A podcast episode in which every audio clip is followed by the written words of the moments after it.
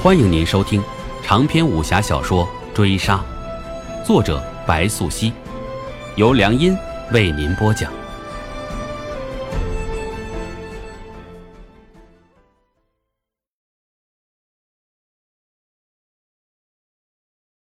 第五十一回，我一听说你们撤回临洮，我就一个劲儿往临洮赶。可去了你家，你又不在家。我一想，这可不行啊！我就到你们大营门口来等你了。没想到这一等就等了足有五日。不过还好还好，终于把你等到了。你要是再不出现，我就得饿死在你们大营门口了。魏博玉这样说，叽里呱啦的没完没了，接着都是些关外见闻，抓着童优就不撒手了。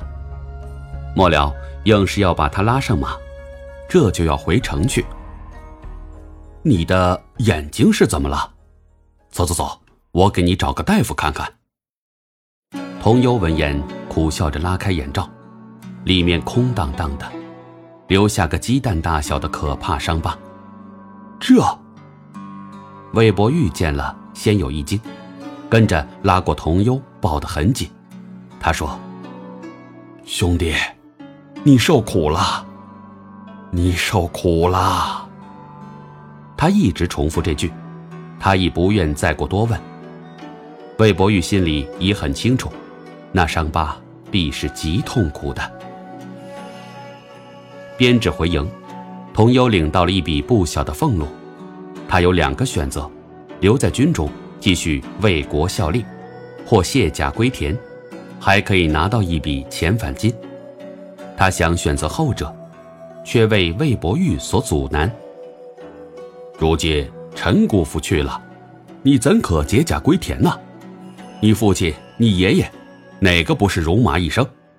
你现下难能有的机会。可顶替你姑父留下的职位，不如继续留在军中，指不定还能飞黄腾达呢。童优立地帐中，看阳光从外面射进来，明晃晃的，有些不知所措。如今啊，形势一片大好，各地都在征军入伍。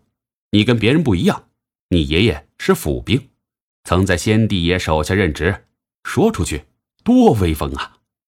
再看看你父亲、你姑父，哪个不是铁血男儿？魏博玉劝言，见童优不动容，着急极了。这就闻外间一阵骚动，有人朝这边来了。魏博玉听罢，也不闲着，抬了帘子一见，照面得一男子，不似中原人，上将打扮。面朝童优一笑，道：“小童，来我帐中吧。”难得你能调回临洮，此番陈兄去世，莫门军有我便有你。安将军，童优不会忘记此人。父亲去世时，他虽尚小，却也知道，临洮当年抗击吐蕃十万大军，而安思顺正是其父的战友同袍。这位是安思顺见了魏博玉，二人先有对视。后又互相打量起来。哦，这位是魏博玉，魏兄，我奶奶的远房亲戚。爷爷健在之时，我俩同在西夏学过三年武艺。不过魏兄的武艺极好，我是远不及他的。童优说罢，与魏博玉相视而笑。既如此，魏兄也入我帐中如何？安思顺话落，却闻，唉。我只是来看我兄弟的，十年不见，我可想念的紧呐。至于今后嘛，我还是打算回去栖息。童优思来想去，没有回绝安思顺的好意。军中调令很快下发，陈父去世，他可自己手中承接军衔职位，如同当年爷爷留给父亲的余荫，终究又汇集到他。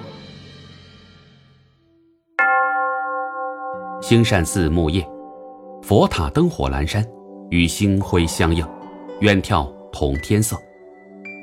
灵业住宿寺中，与僧聊一墙之隔。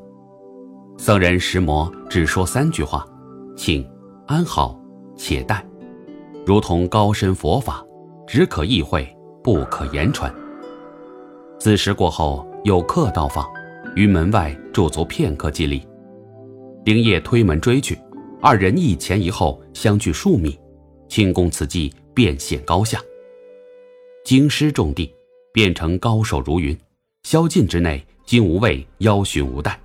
灵业一刻不得松懈，死死盯着前方那人腾空起落的每一步每一细，他就这么牢牢跟着，不远不近，直至立地双阙之下，那人疏忽扎入水中消失。灵业也只顾稍有一顿，随即跟上前去。闯宫，这是一道测试，显然还不足以吓退灵业。龙首渠渠水阴冷，灵业黑暗里。全凭水中半分动静前行，游过几个暗道，他借着水面几丝火光上岸。黄昏地道中，那人早就消失无踪，只剩灵叶于这狭长隧道里孤身一人。灵叶怀中搜寻六个铜板，回首间依次各方散去，所击之处隐约击阔响声。接着飞剑流失满目，竟如天女散花，不留毫厘间隙。灵叶兀自庆幸他的多疑，接着脚下忽然用力腾地而起，他就那么身轻如燕，如彗星般扎入隧道尽头。他这一口长气下去，足够飙出三十米，但这一口长气下去，他也必将后顾抛开，因此，他不过简简飙出三十米，没了机阔来攻，却有活人来袭，所以下刻你能所见，暗道中疏忽来袭四人。灰衣裹身，脸罩在傩戏面具之后，陌刀挥下，直取灵叶四肢。灵叶没有后顾，没有防范，却不紧不慢，转瞬翻身，面贴着刀光，以极尽刁钻的姿势躲过来袭。接着，他于地上囫囵打了一个滚，双刀并起，人如旋风遁地凌空，翩然若雾。即见赤血喷涌飞溅，在空中扬起一阵腥风。你眼所见，那血。便似两行火红树带，一飞冲天。灵叶这一出手，废掉敌方二人两只手，四方攻击，退二人余二人。他身形落地不歇，刀又脱手，以鹰击长空之姿撞正来袭者陌刀。枪声大噪，这一击，灵叶气势大盛，因敌方收束攻击，转而以一退一进之姿相互掩护，却也正中灵叶下怀。此机绝妙。灵叶速度极快，他转瞬矮身，也不过于箭步间，脱手的刀又回到他的手中。于是，你看他腾地起，横身空中，眼见着敌方无奈之下变化身形，只得退者欲进，进者欲退，都暴露最脆弱的背部给他。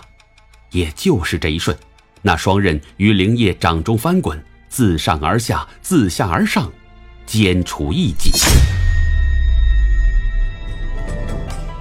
本回追杀播讲完毕，感谢您的收听。